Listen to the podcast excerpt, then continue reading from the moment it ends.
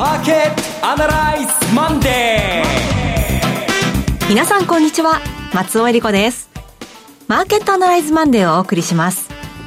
パーソナリティは金融ストラテジストの岡崎良介さん。ちょっとやばくないですかね。2月明日で終わりなんですね。ちょっと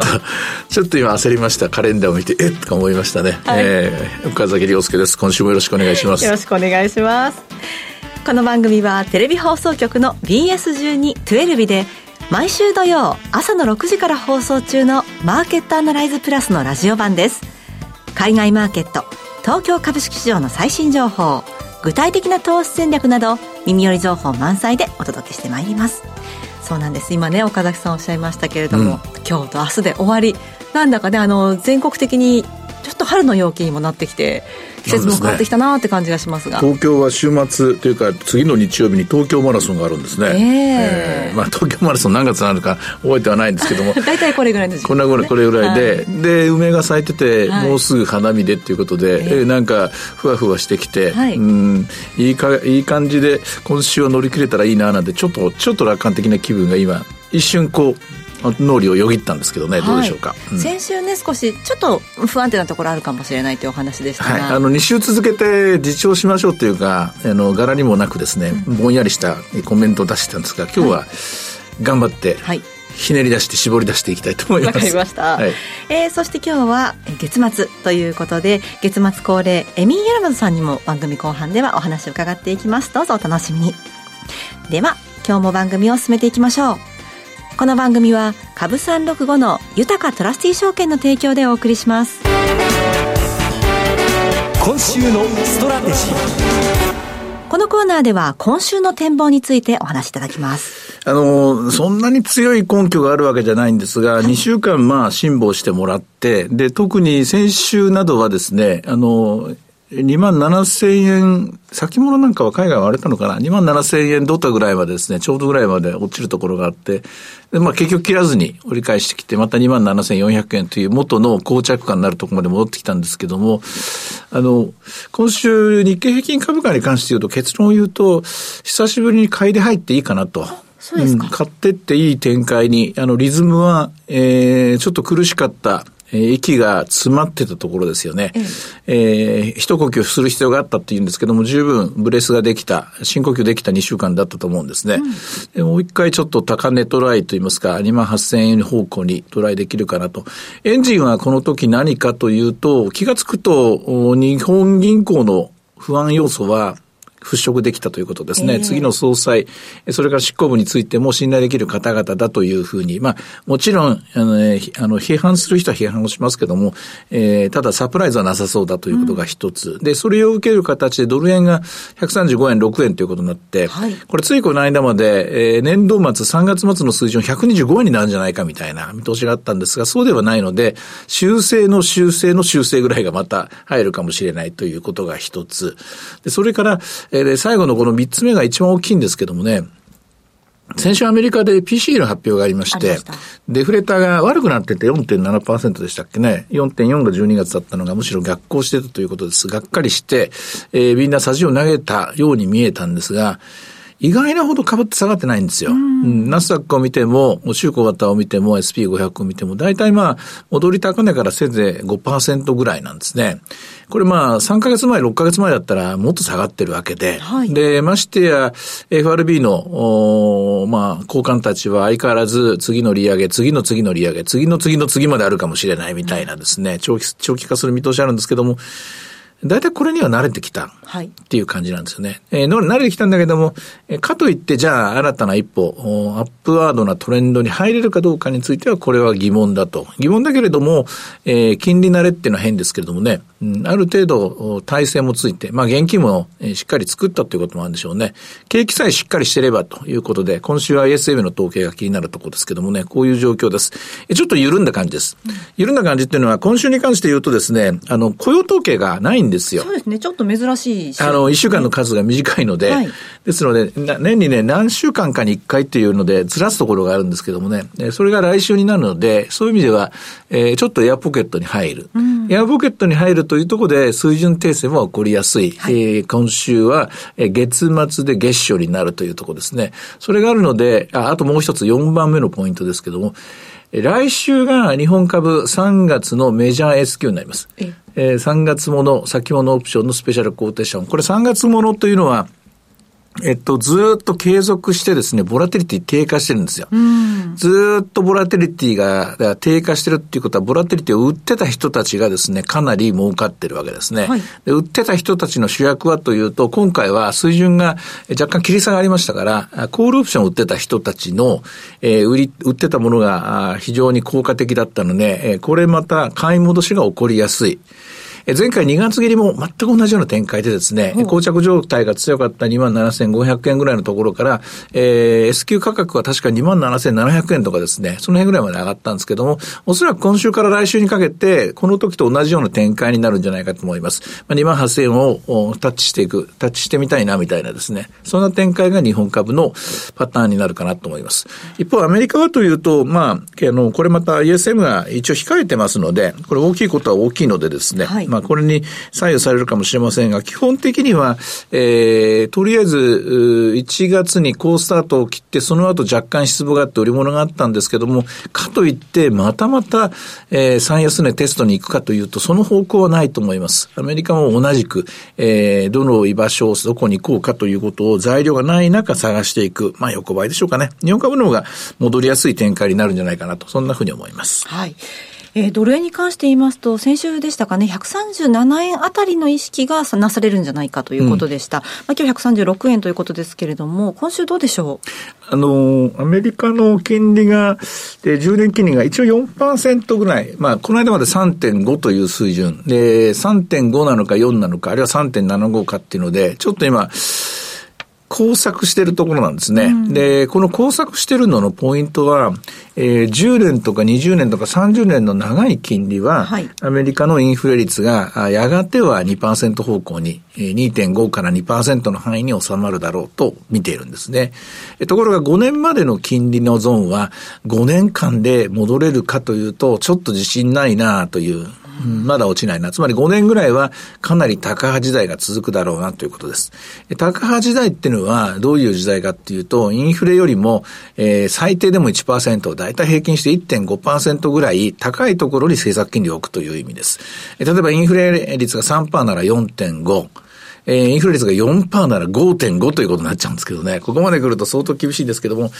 10年と5年の違いは、最初の5年と次の5年の違いなんですよね。はい、最初の5年は厳しいけれども、次の5年は金利は下がってるだろうという見通しで今の10年金利ができてるわけなんですけども、しかし、これがだんだんだんだん、この間まで最初の3年ぐらいで終わるだろうと思ったら、今最初の5年ぐらいかかるだろうというぐらいにまあ思い出してるので、10年の金利が上がってきてるんですね。今、テーパーとなっているのは、ターミナルレート、えー、金利の、政策金利の最高水準よりは、何年ぐらいこのえー、高派的な金融政策が続くのか、まあ、1.5、プラス1.5%乗せるぐらいの金利がどれぐらい続くんだろうなとみんなこう、ここが疑心暗鬼のところなんですよね。で、これは、えー、裏を返すとその粘着性と言われている家賃の上昇がいつまあ、しっかりと止まるのかどうか。はい、それから、えー、議事要旨のにも指摘されてたんですけども、その、家賃以外のサービス価格が高いんです、も高いんですよね。えー、家賃以外のサービス価格の、じゃあ根本は何かっていうと、これ人件費なんですよ。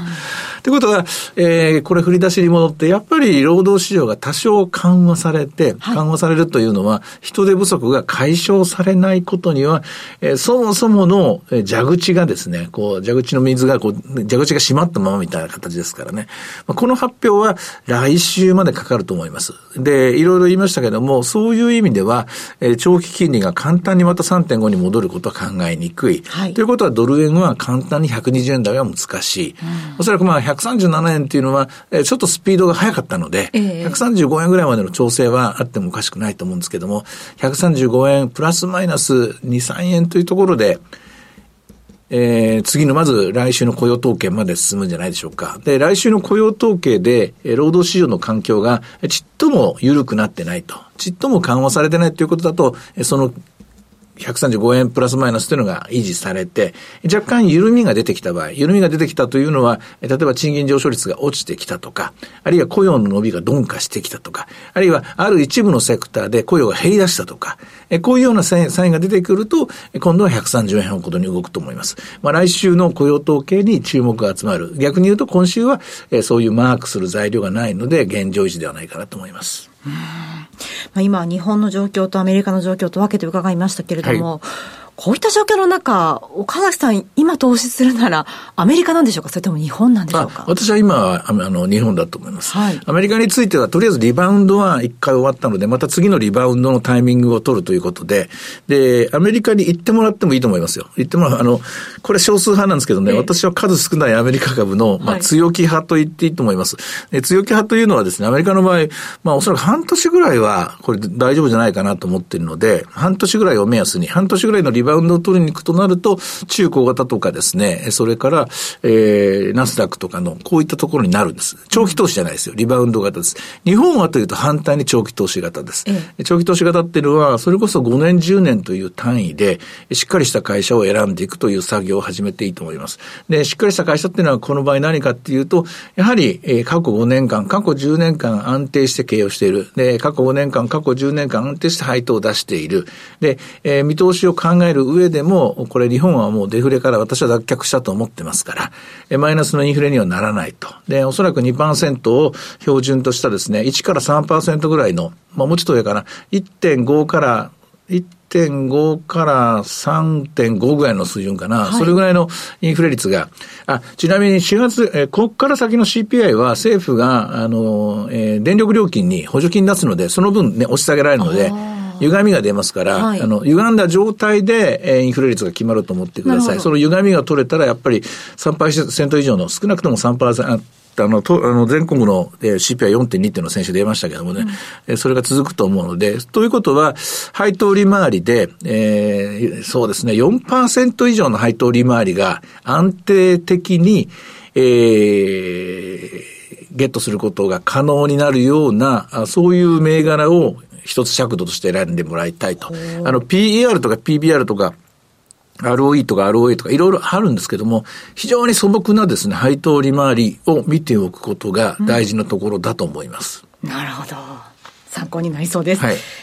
さて、では今日の指標を見ていきましょうか。えー、東京ですけれども、午前の取引を終えて、今日は非常に小幅でしたね。えー、マイマイナス48円という状況です。27,405円で前場の取引を終えています。安いところでは27,292円がありました。高いところでは27,456円。岡崎さんのお話によりますと、買いで入っていい展開ということですので、えー、今週5番どうなっていくか注目です。はいそして株三六五いかがでしょう？株三六五はえスタートが安くて、その後切り返して、じわじわと上がってきてますね。えスタートが339円、その後311円があったんですが、えその後457円という高値を取っています。今、ほぼほぼ高値圏内、418円ですね。27,418円で11時47分の、あ、420円が今ついたところですね。こういう取り展開となっています。はい。さて、いろいろ展望していただきました。今週末土曜日には朝6時から放送します。マーケットアナライズプラスもぜひご覧ください。また、Facebook でも随時分析レポートします。以上、今週のストラテジーでした。ではここでお知らせです。株365の豊トラスティ証券から岡崎良介さんがご登壇される YouTube から飛び出しての全国無料少人数制セミナーをご案内します。今回ご案内するのは3月4日土曜日東京新宿で開催の豊か TV プレゼンツ岡崎良介の投資戦略徹底討論セミナー in 東京です。3月4日土曜日12時半会場午後1時開演です。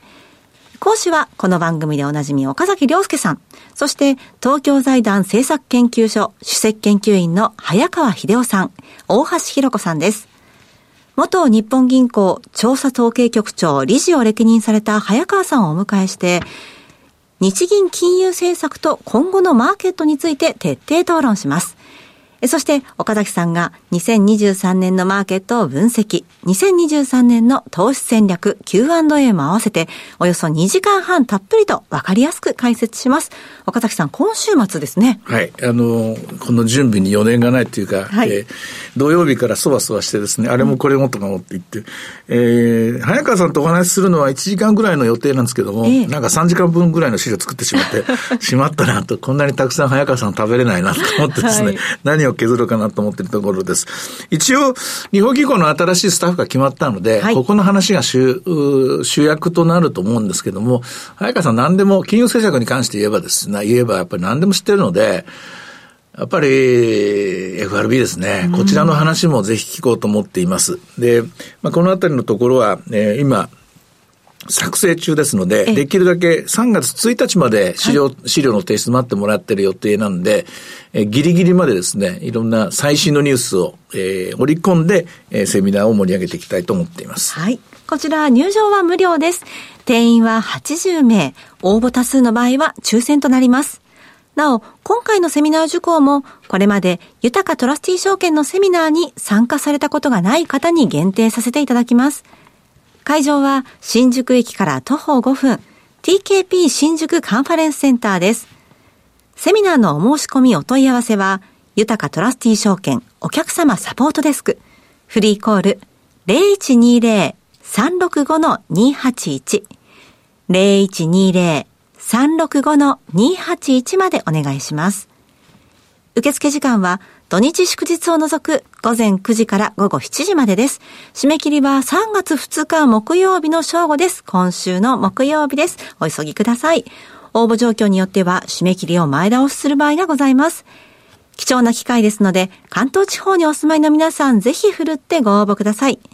なお、ご案内したセミナーでは、紹介する商品などの勧誘を行うことがあります。あらかじめご了承ください。以上、株365の豊かトラスティ証券からセミナーのお知らせでした。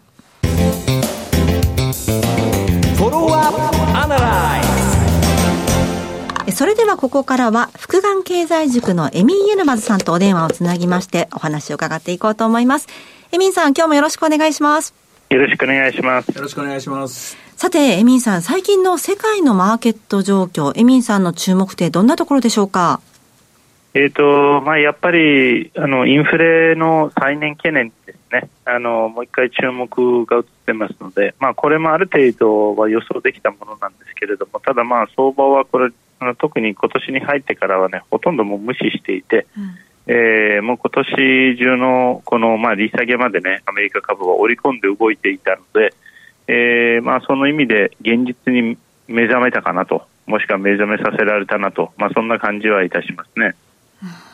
やっぱりまあ、あの、CPI があれというような数字になって、PCI もあれあれっていう数字になって、ただ元を正すと1月の雇用統計がめちゃくちゃ強かったじゃないですか。そうですね。だからやっぱり雇用が、やっぱり多少緩んでこないと、つまり多少なりとも、こう、こう、景気の後退感というのか、人手不足が解消されないと、これまあ元を立たないと解決にはならないな、というような印象を私はこの1月思ったんですけど、エミさんいかがですか？そうですね。いや、私も実はですね、ちょうど、あの、先週アメリカにいたんで、で、まあちょっと行ってきたばかりなんですけど、あの、はいまあ、感覚的にはやっぱりその、まあ、10月にも言ってたんですけど、昨年の、まあ、その時よりもさらにやっぱりいろんなものの価格が上がり続けてるんですよね。で特にやっぱりサービス業のインフレがあのもうあの個人でも感じられるぐらいの強いあの、まあ、勢いで上がっていってるんで、物の値段がですね、えーまあ、その感覚でいうと、やっぱりアメリカは、でもう一つはですね、そのおっしゃる通り、その今のところまだ景気いいんですよ。あのまあ、その皆さん、クレジットカード使ってるからかわからないんですけども、どこに行っても人が多いんですし、そのまあ飲食店値上がりしてても、まあ、アメリカってご存知あのチップっていう文化もあってですね、このチップっていう文化も最近暴走していてですね、あの、はいうん、えー、結構あの飲食店でも、まあ、座るともうその代金の4分の1ぐらいもチップであの落とさなきゃいけないんですよ。4分の25%なんですよ、チップ。25%はちょっと20%でもかなり昔は高い方だったという気がするんですけども、25ですか、今？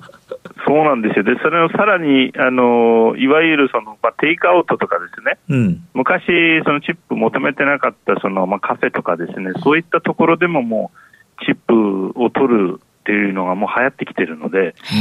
まあ、おっしゃる通りで、そのサービス業におけるインフレ率で、そしてやっぱり人手不足なので、うん、まあ、多分働いてる人たちを満足させようっていう、そういうあの企業側の、えー、気込みもあるんでしょうけど、まあ、結局なんだかんだそれを消費者に転嫁しようとしてる自分とこの責任というかですね、うん、まあ、そんな感じはしたんで、まあ、それだとですね、これ、このインフレはまだなかなか収まらない。逆にはこれはまあ結局レジャーホスピタリティなんて言って、こう、あそこで一番人が切られて人手不足になって、で、一番賃金が上がってるところの、そのチップ上昇が凄まじいものになってるっていうことは、やっぱりここの、ここのこの、えー、需給ギャップっていうか、ここのギャップが収まるためには、一旦、ちょっと消費が落ちなきゃいけないのかなっていうことになってしまうんですかね。そうですね。まあだから、あの、景気を悪くしなきゃいけないというか、まあ、言い方ちょっと悪いんですけど、うん、まあ、えー、もう、あの、冷やさなきゃいけないんだけれども、うん、でそれを中途半端にやっぱり、あの、まあ、今回ね、まあ、利上げはやってたけれども、結局はその、アメリカの債務上限の問題があって、